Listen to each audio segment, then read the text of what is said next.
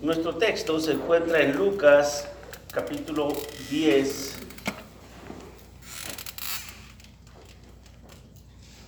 Del 29 al 37, pero vamos a leer desde el 25.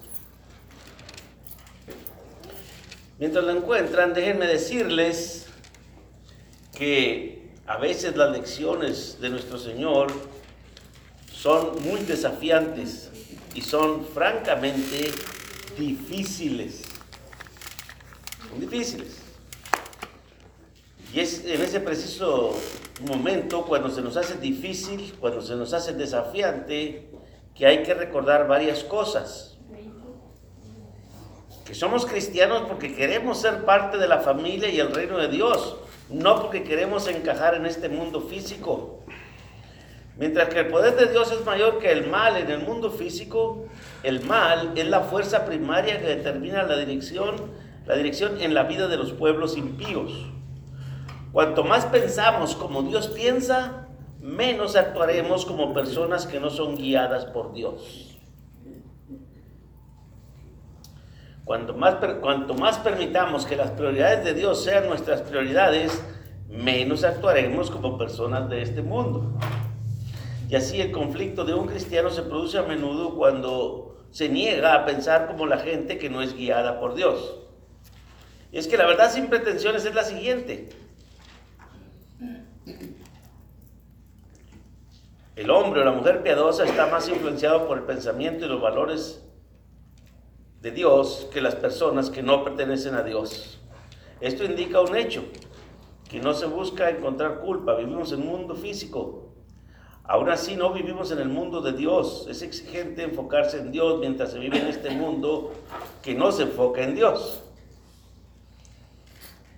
La parábola del buen samaritano, y la voy a leer, comenzando en el verso 25, y aquí un intérprete de la ley se levantó y dijo para probarle, maestro, haciendo qué cosa heredaré la vida eterna. Él le dijo, ¿qué está escrito en la ley? ¿Cómo lees? Aquel respondiendo dijo, amarás al Señor tu Dios con todo tu corazón y con toda tu alma y con todas tus fuerzas y con toda tu mente y a tu prójimo como a ti mismo. Y le dijo, bien has respondido, haz esto y vivirás. Pero él, queriendo justificarse a sí mismo, dijo a Jesús, ¿y quién es mi prójimo? Respondiendo Jesús dijo, un hombre descendía de Jerusalén a Jericó y cayó en manos de ladrones, los cuales le despojaron y, e hiriéndole se fueron dejándole medio muerto. Aconteció que descendió un sacerdote por aquel camino y viéndole pasó de largo. Asimismo un levita llegando cerca de aquel lugar y viéndole pasó de largo. Pero un samaritano que iba de camino vino cerca de él y viéndole fue movido a misericordia. Y acercándose vendó sus heridas, echándoles aceite y vino y poniéndole en su cabalgadura, lo llevó al mesón y cuidó de él. Otro día al partir sacó dos denarios y los dio al mesonero y le dijo, cuídamele, y todo lo que gastes de más yo te lo pagaré cuando regrese. ¿Quién pues de estos tres te parece que fue el, prójimo del que cayó en manos de los ladrones? Él dijo, el que usó de misericordia con él. Entonces Jesús le dijo, ve y haz tú lo mismo. El contexto alrededor de la parábola fue producido cuando un experto de la ley judía, un teólogo judío, o sea, los judíos no hacían ninguna distinción entre la ley religiosa y la ley civil, como ahora dicen algunos, que es la ley moral y que es la ley espiritual. Ellos no hacían ninguna diferencia en eso. O sea, no había nada definitivamente que pudiera hacer eso. Le preguntó a Jesús cómo podía heredar la vida eterna. Jesús le dijo al hombre qué decía la ley el teólogo reconoció dos responsabilidades, amar a Dios con todo tu ser y amar a tu prójimo como a ti mismo. Para el teólogo judío, los samaritanos definitivamente no serían clasificados como prójimos. Y el abogado judío no dejaría el asunto, que el asunto terminara ahí. Su observación le dejó más responsable de lo que deseaba hacer. En cambio, quería justificarse y le preguntó a Jesús, ¿quién es mi prójimo? Y de alguna manera la naturaleza humana no ha cambiado. Porque todavía cuando alguien necesita ayuda, nosotros nos preguntamos, ¿y estará bien ayudarle? Porque no es de la iglesia. o porque nunca nos ha acompañado, o porque nunca nos ha aceptado un estudio, o porque esto, por el otro, y empezamos a razonar para no ayudar a la persona. El tema es ayudando a aquellos que no te ayudarían a ti. Ayudando a aquel que te aborrece. Ayudando a tu enemigo. Porque aunque a veces nosotros no consideremos a una persona enemigo, tal vez él o ella sí nos consideran a nosotros enemigos. ¿Eh? Y eso pues no podemos este, remediarlo. Cada quien tiene, es libre de pensar lo que quiera y puede considerarnos enemigos si quiere. pero nosotros no debemos, nosotros debemos de considerarlo como prójimo. ¿Mm? Para él, si prójimo no podía ser definido, no era posible obedecer el mandamiento de amar al prójimo como a uno mismo. O sea, ¿y quién es mi prójimo? O sea, Dame una definición de quién es mi prójimo para saber si estoy obligado a ayudar a esas personas. Para saber a quién ayudar. Para saber a quién ayudar. Y así diríamos nosotros también, ¿verdad? Bueno, yo quiero una definición, a ver quién es mi prójimo, a quién puedo ayudar y a quién no. Llegó allá y le pasó una, una persona y dijo, no, pues yo vengo y este, voy a poner membresía, pero este, quiero que me ayuden, que voy a cambiar, me estoy cambiando y quiero que me digan dónde está todo aquí. Y el hermano le dijo, ahorita hablo contigo, pero el hermano le dijo, ah, ¿quién te bautizó? ¿Cómo te bautizaron? Esto, Y él le dijo, no, yo necesito que no me preguntes tantas cosas, sino creer en mí, de que yo pertenezco a la iglesia del Señor. Otra vez, ¿quién es el prójimo? Y se fue Cualquier otra persona, cualquier individuo. La palabra más exacta es semejante. Cualquier otro que sea hecho también a semejanza de Dios, cualquier otro ser humano, es tu prójimo, es tu semejante. Pero hay personas que dicen, yo no tengo prójimos. Eso es ser duro de corazón y no sentir nada por el dolor ajeno. O sea, prefiero quedarme así. Prefiero no tener personas a las que yo pueda ayudar. Si el abogado lograra que Jesús restringiera la definición de prójimo, entonces se limitaba su responsabilidad. Explícame quién es mi prójimo y entonces seguimos hablando. Y el Señor en lugar de explicarle, dar una definición con el diccionario, ¿qué hizo? Le contó una parábola. ¿Qué es una parábola? Una comparación. Es una enseñanza terrenal para dar una explicación celestial. Se llama parábola porque se tira a la par. O sea, a la par de la explicación que se quiere dar. Entonces, buscó una escapatoria teológica que le permitiera escapar de la responsabilidad mientras seguía siendo una persona recta. Hay una enorme hay una gran diferencia entre la actitud de cómo puedo escapar de mi responsabilidad dada por Dios y la actitud de cómo puedo ceder a la voluntad de Dios.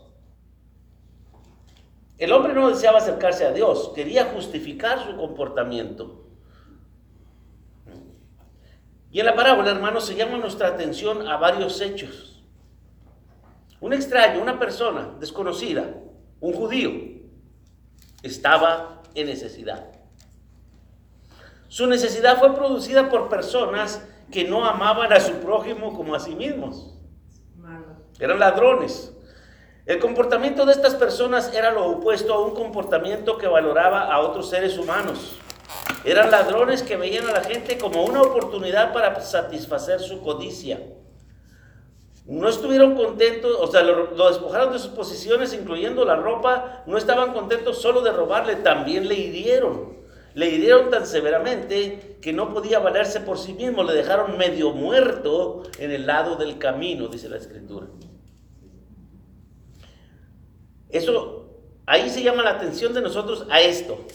Pero en segundo lugar, el contraste entre aquel que le ayudó y los que pasaron. y no le ayudaron es sorprendente.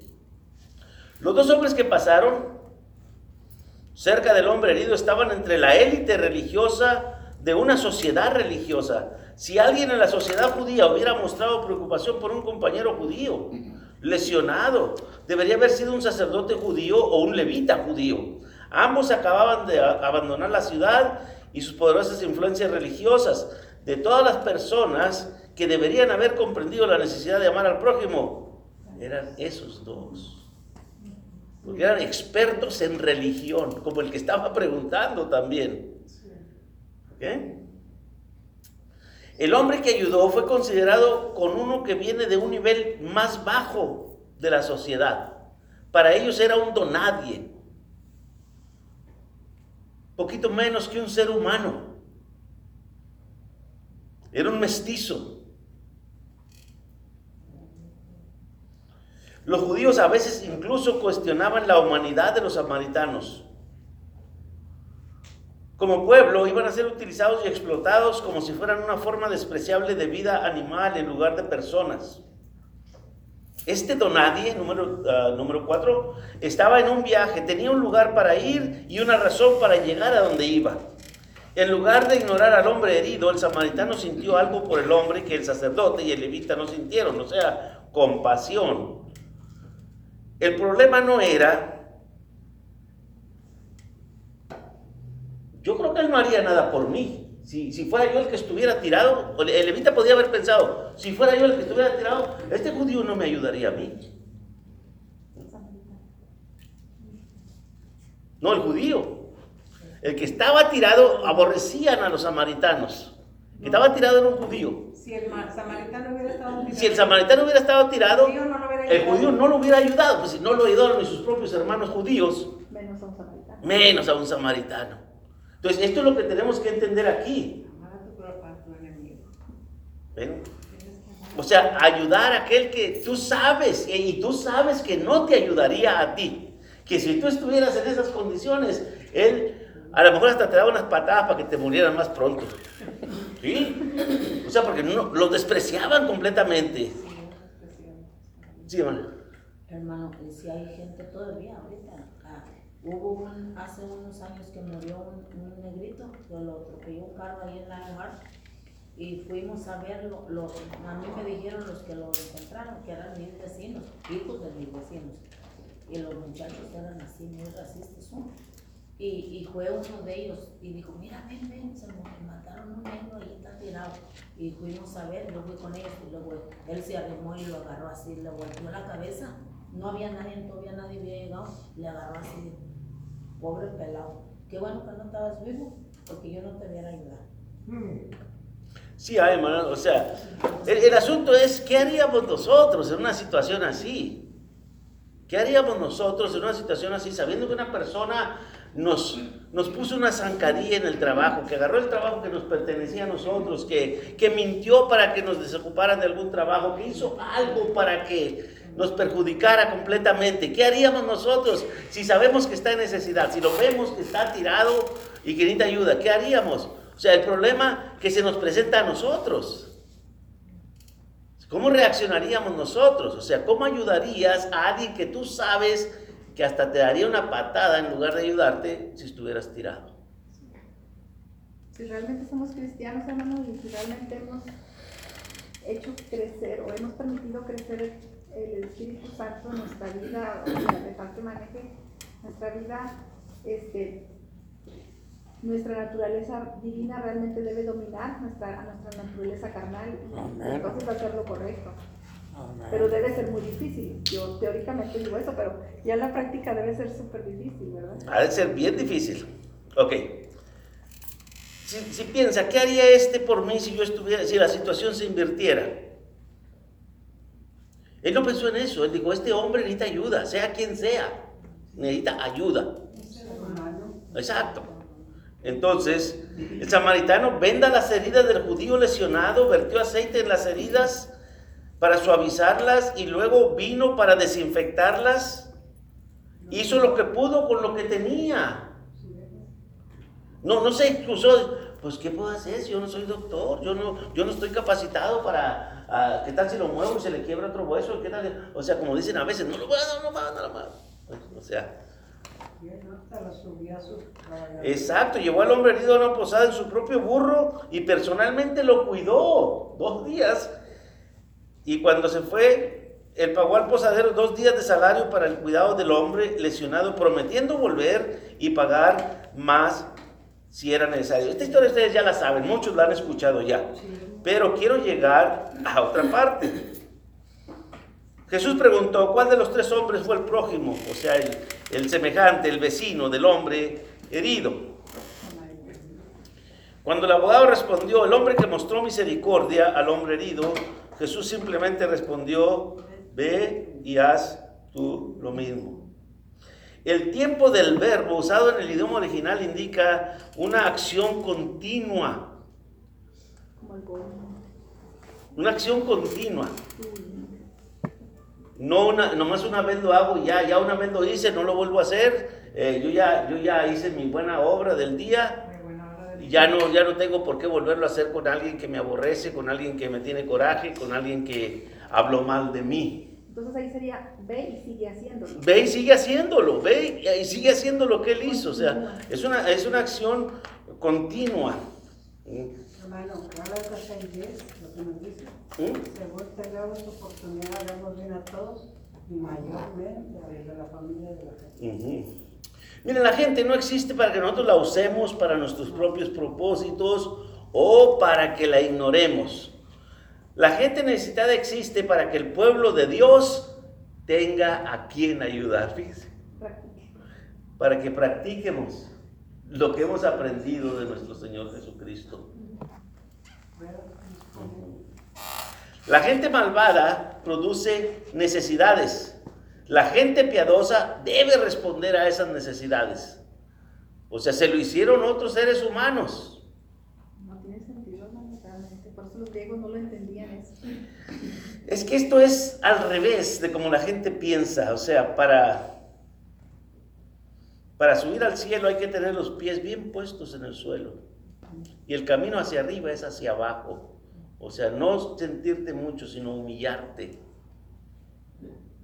La gente malvada produce. El objetivo de ser piadoso y el objetivo de ser malvado nunca es el mismo. Las personas que viven para Dios no pueden adoptar el estilo de vida de las personas que se rehusan vivir para Dios.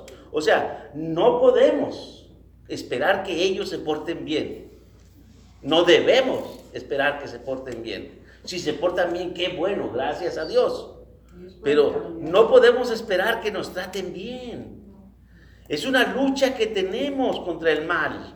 El mal los domina a ellos. Y el bien debe dominarnos a nosotros. ¿Eh? Hermano, Ajá. es una buena oportunidad para que ellos cambien hacia nosotros. Exacto. Es una oportunidad. Para, para que entiendan un poquito a Dios. O sea, el- el- el- la situación de nosotros es presentar a Dios delante de ellos sin tener que andarles leyendo un pasaje de la Biblia, sino que vean a Dios actuando en nosotros hacia ellos. Porque Dios perdona a sus enemigos. Al que cuando lo estaban crucificando, Dios perdona a sus enemigos. Dios quiere estar en paz con sus enemigos. ¿Cómo te deshaces de un enemigo? Bueno, Carrillo sí sabe. Haciéndolo amigo. ¿Cómo te deshaces de un enemigo? Haciéndolo tu amigo. Ya no lo tienes como enemigo. Ya no lo tienes como enemigo. Es fácil. Y esta es la manera. Ayudándole cuando necesite.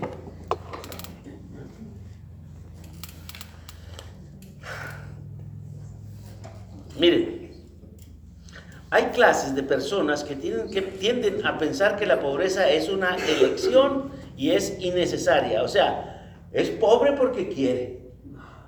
Así le gusta vivir. Así le gusta vivir. Bueno, entonces... Sí, sí, o sea, no, no le gusta la- eh, trabajar. Ok. Tienden a pensar que cualquiera puede escapar de cualquier situación indeseable si lo decide. Más y más gente está aprendiendo que la vida solo sucede sin importar lo que la persona ha hecho. Te tocó nacer en un ambiente así. Pues procura salirte si puedes. ¿eh? El hombre lesionado cayó en manos de ladrones. Él no pidió que le hicieran eso. Se lo hicieron personas que no tenían sentimientos. Él no dijo, vengan a robarme, vengan a herirme y déjenme medio muerto. No dijo eso. No hay solución a la necesidad continua. Una solución de tiempo es esta. Los cristianos siempre deben ser prójimos. Siempre deben de ayudar. Siempre harán lo que puedan con lo que tienen. Y no base su conducta en la creación de una solución. No trate de, crearles una solución. Mira, yo te consigo trabajo, mira yo esto y lo otro. No. Si lo va a ayudar, ayúdelo y es todo.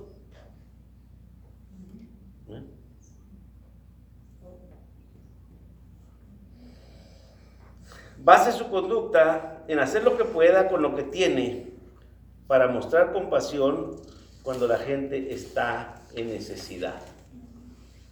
Ahora quiero que leamos eh, Mateo 5, 43 y 44.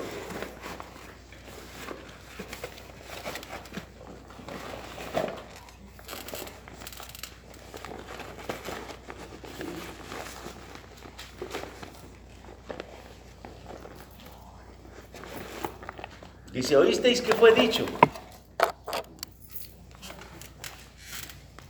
Amad a vuestros enemigos Ok, no 43. Amarás a tu prójimo y aborrecerás a tu enemigo. Pero yo os digo, amad a vuestros enemigos, bendecid a los que os maldicen, haced bien a los que aborrecen y, orad por los que os ultrajan y os persiguen. Hermanos, este es un mandamiento. Y nosotros tenemos que obedecer los mandamientos de Dios. O sea, si vamos a ser cristianos, si vamos a obedecer los mandamientos, este es uno que es bien difícil. Porque vas a amar al que te aborrece, vas a amar a tu enemigo, vas, vas a amar al que te ultraja y te persigue y, y los que te hacen daño.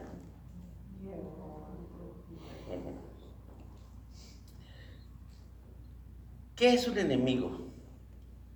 Aquel que quiere matarme, no, no, ni el marido cabezón que, no, que, me hizo algo, o aquella mujer lengua larga que dijo algo, no.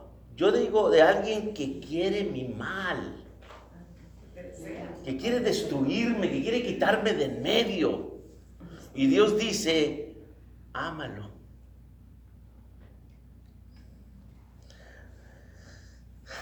Es duro, ¿verdad? Hermano, yo tengo que decir esto, no es que yo quiera yo hablar, yo estoy feliz con estoy, porque ahorita nada menos yo tengo ese problema no puedo quedar. Yo tengo esa experiencia que con este, este mi cuñado, mi concuña, así estuvimos, así que ellos no me querían, hasta me querían echar la migración. ¿Cuándo? Y primero, y mire, ya cuando yo fui y les, pues yo no era la que los ofendí, pero yo como quiera yo fui y les pedí perdón y que nos perdonáramos, que yo no quería estar en, en problema con ellos ni que ellos estuvieran conmigo. Y mire, después nos hicimos bien amigos y bien cerca y después ya ahora después ellos son los que me preguntan a mí por cosas toda la vida ya otra vez acuérdese, ¿cómo deshacerte de un enemigo? Haciendo amigo. Yo me tuve que humillar, yo ni era la que yo hice, le hice nada. Pero fíjese el fruto, el producto. O sea que sí funciona como Dios manda. ¿Eh? Pero a veces decían, no, oh, oh, yo no puedo. Yo no lo hice, yo no hice nada. Yo no hice nada, yo yo no merezco esto. No merezco que me traten así. Miren, yo sé que es difícil, yo, yo, yo sé de injusticias, he sido acusado falsamente algunas veces, se han escrito cartas para que me corran de alguna parte, se ha hablado. aquí simplemente me han dicho, ahí hay división en la iglesia, ahí no te quieren, ¿por qué no te vas? Aquí, en este grupo. Me han dicho, hermano, ahí no lo quieren, váyase. Hablan de usted. Hablan de ustedes. Ya, ya se le dijeron. Aquí digo tenemos. Miren, yo sé lo que es sufrir injusticias. Si yo no me cuido, hermanos, yo podría ser uno de los hombres más amargados del mundo, pero Dios dice, ámalos. Sígueles sirviendo. Tal vez un día se den cuenta del error. Hazlos tus amigos. Hazlos tus amigos. No que los perdones solamente, sino ámalos. Amarlo. Amarlos. No nomás perdonarlos, porque oh, bueno, los perdono, no hay problema, ya. No, no, hay que amarlos, aparte de eso. Les haces cosas. ¿Ok? ¿Por qué Dios me pide a mí que ame a aquel que me ha hecho mal? ¿Saben para qué? Aquí dice en la escritura, ¿qué dice? 35. Para que seáis hijos de vuestro Padre. Para que te parezcas a tu padre. Para que te parezcas a tu padre. Sí.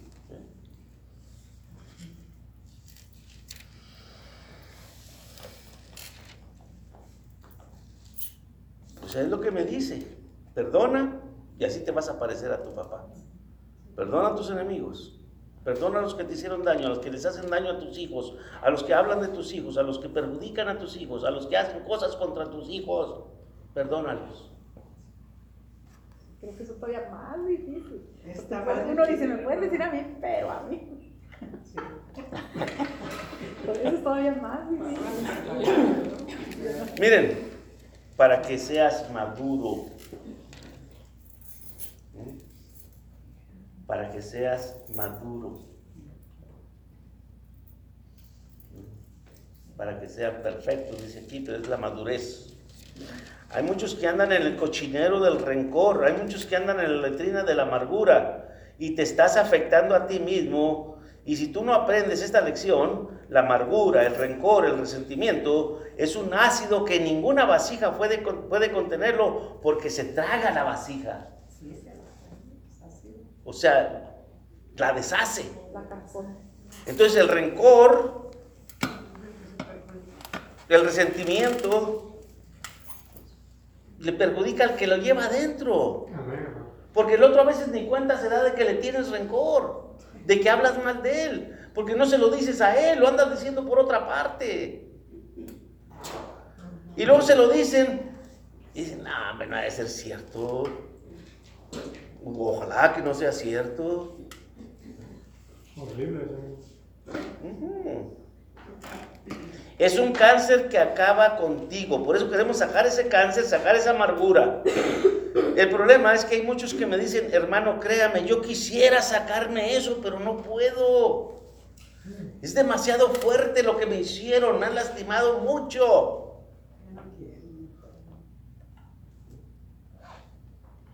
Y lo que yo les digo, bueno, nos pedirá Dios que hagamos algo para que no lo hagamos, porque es difícil sobremanera, para luego castigarnos por no haberlo hecho, por no cumplir el mandamiento, porque si no guardamos los mandamientos, entonces ni para qué digamos que, que vivimos bajo la ley de Dios. Mas yo os digo, dice. Sí, hermano.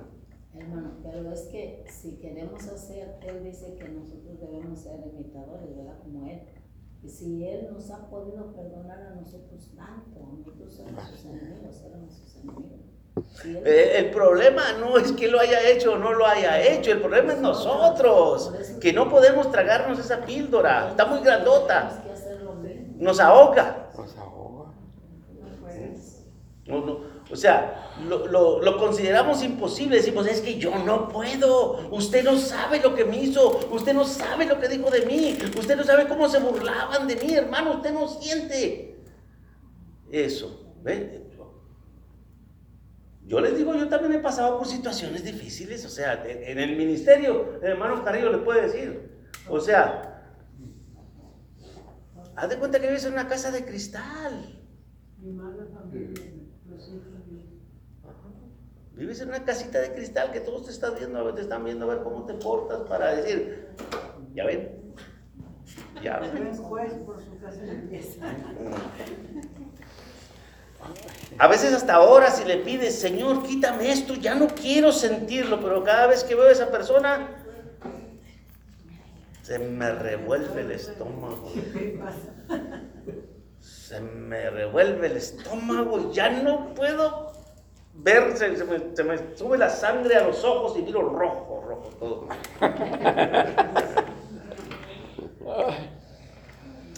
Quiero ayudarles, hermanos, a cómo sacar ese cáncer. Primero, quiero que vean que para cambiar tu sentir, debes de cambiar tu pensar. Para cambiar tu sentir, debes de cambiar tu pensar. Sí, hermano. En una ocasión alguien me hizo mucho daño. Ajá. Y cuando veía a esa persona decía, hijo de esta tiene este como que una en la garganta. Esa es de mojarra. Así se me quedó. La. Ahí la tengo. Ajá. Mi mamá no se acordaba de ya lo que le hicieron sus familiares y lo que estaba haciendo hasta quebraba los platos y la... Hay gente que le está haciendo Cuando estaba lavando las agarraba así, mira, y desquitar el coraje, sí. Qué feo eso.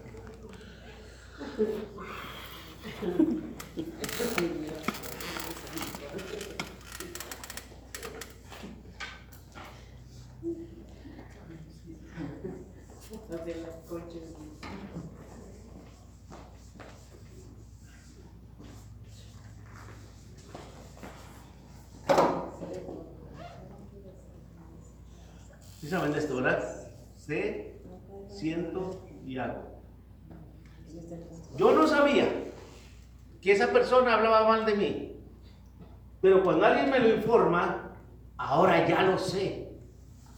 Ahora ya no me siento con esa persona como me sentía antes. Porque ahora ya tengo información de lo que anda haciendo contra mí. ¿Y qué es lo que hago? Querer desquitarme. ¿Eh? Este es espíritu, alma y cuerpo del ser humano. Es intelecto, emociones y acciones. De eso estamos compuestos. Cuando yo sé algo, siento algo por aquella información que tengo. Y cuando siento algo, hago algo. Entonces, me da coraje, me da resentimiento también a mí y esas cosas. Entonces, necesitamos cambiar el sentir. Lo que sentimos contra aquella persona. No dejar que la información que te dieron, sí, sí te va a hacer sentir algo, porque claro, no estás muerto, pero no dejar que ese sentimiento te gane, porque tú ya no eres una persona carnal, eres una persona espiritual. Y tienes que dominar Amén. por eso en, en, en 1 Corintios dice, y los espíritus de los profetas están sujetos a los profetas. ¿Eh? Oye, oye, ¿y usted por qué puede hablar? Es que el espíritu me dijo que hablara. Mira, mira. Tú debes de tener control. ¿Eh? Entonces, para cambiar tu sentir, debes de cambiar tu pensar. A veces no dejarte influenciar por lo que vengan y te cuenten, porque puede no ser verdad puede ser mentira. Y aunque sea verdad, como que es verdad, tampoco dejarte influenciar por lo que te digan. Porque lo que haces luego, eh, hacer, explotas y, también quieres ir a... Dicen que un muchacho fue a otra congregación a reunirse y vino y le dijo al- al- al ministro de ahí, de, de donde él se reunía, dice, hermano, si usted supiera lo que hablan de usted allá, dice, no, Y si quiere, vamos, yo voy con usted para decirles que ahí lo estaban diciendo. Estaba aprendiendo. Mal espíritu. ¿Y sabe qué le dijo el hombre?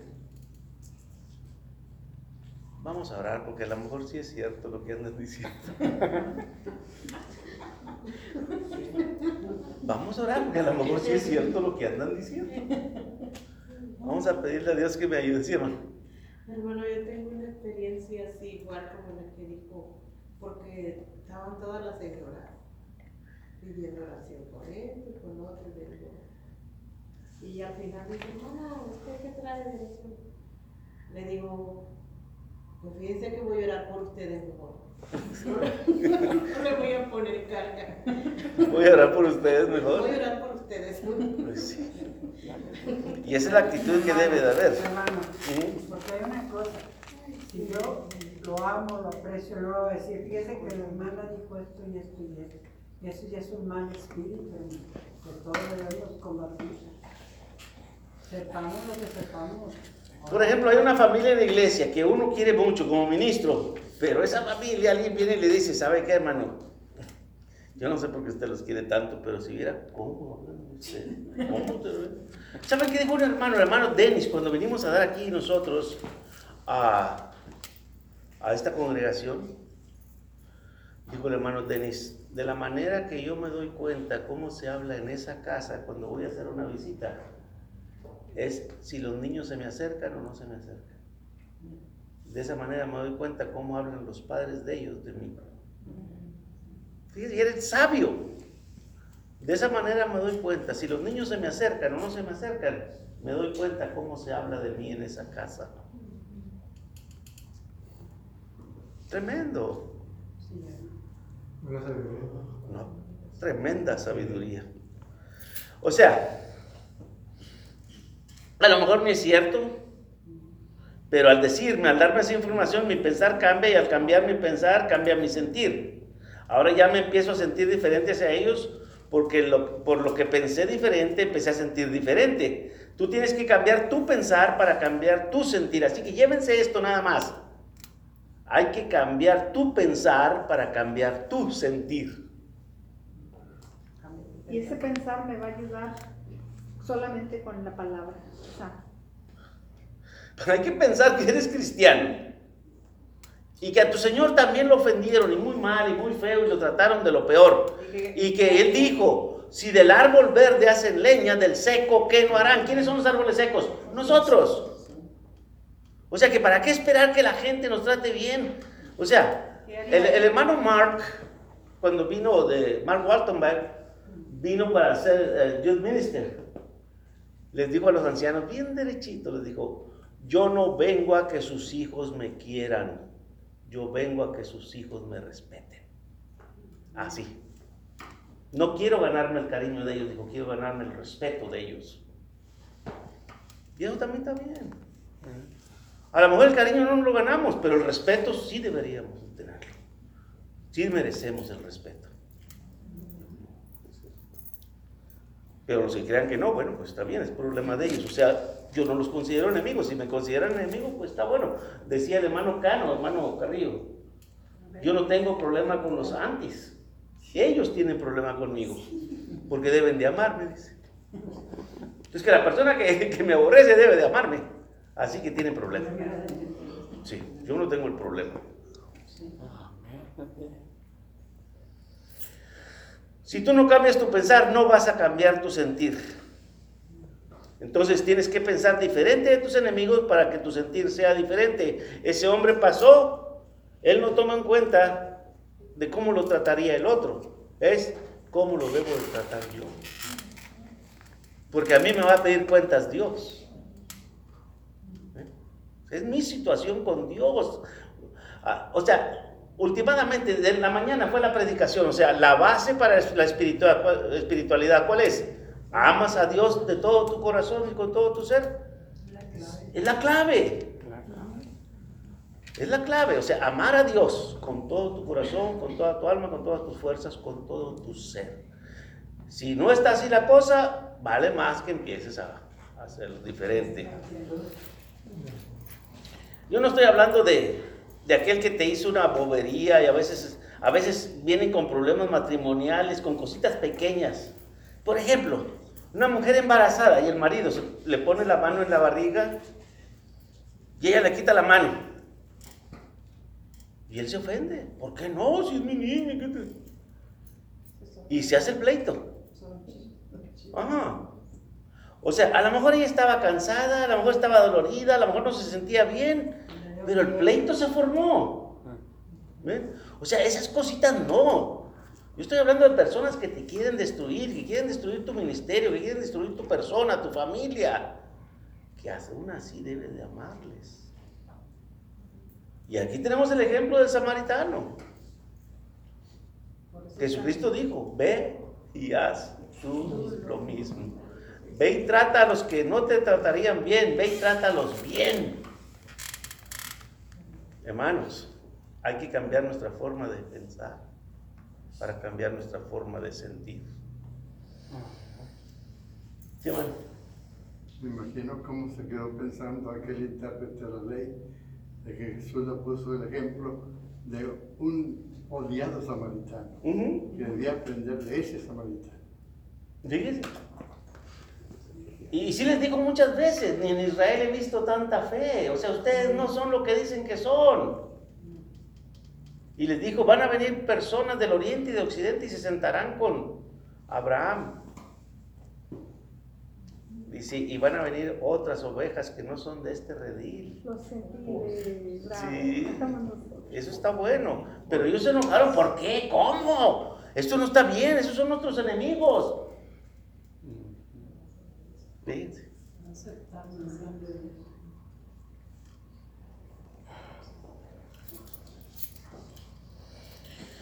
No estoy hablando de niñerías, hermano. Estoy hablando de problemas serios, de problemas que de veras son dañinos. Dios dice, ama a esa persona. ¿Cómo lo voy a amar? Cambiando mi forma de pensar para cambiar mi forma de sentir.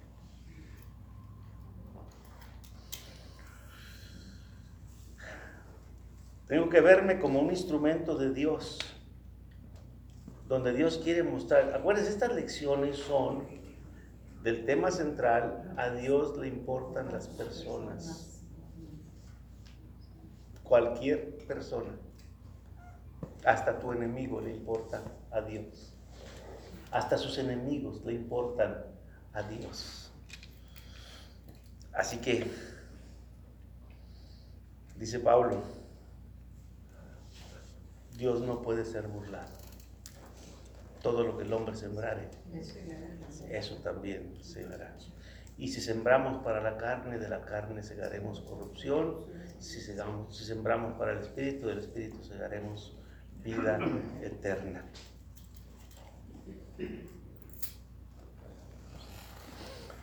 Hay una persona que vino y dijo, hermano, mi esposa me fue infiel.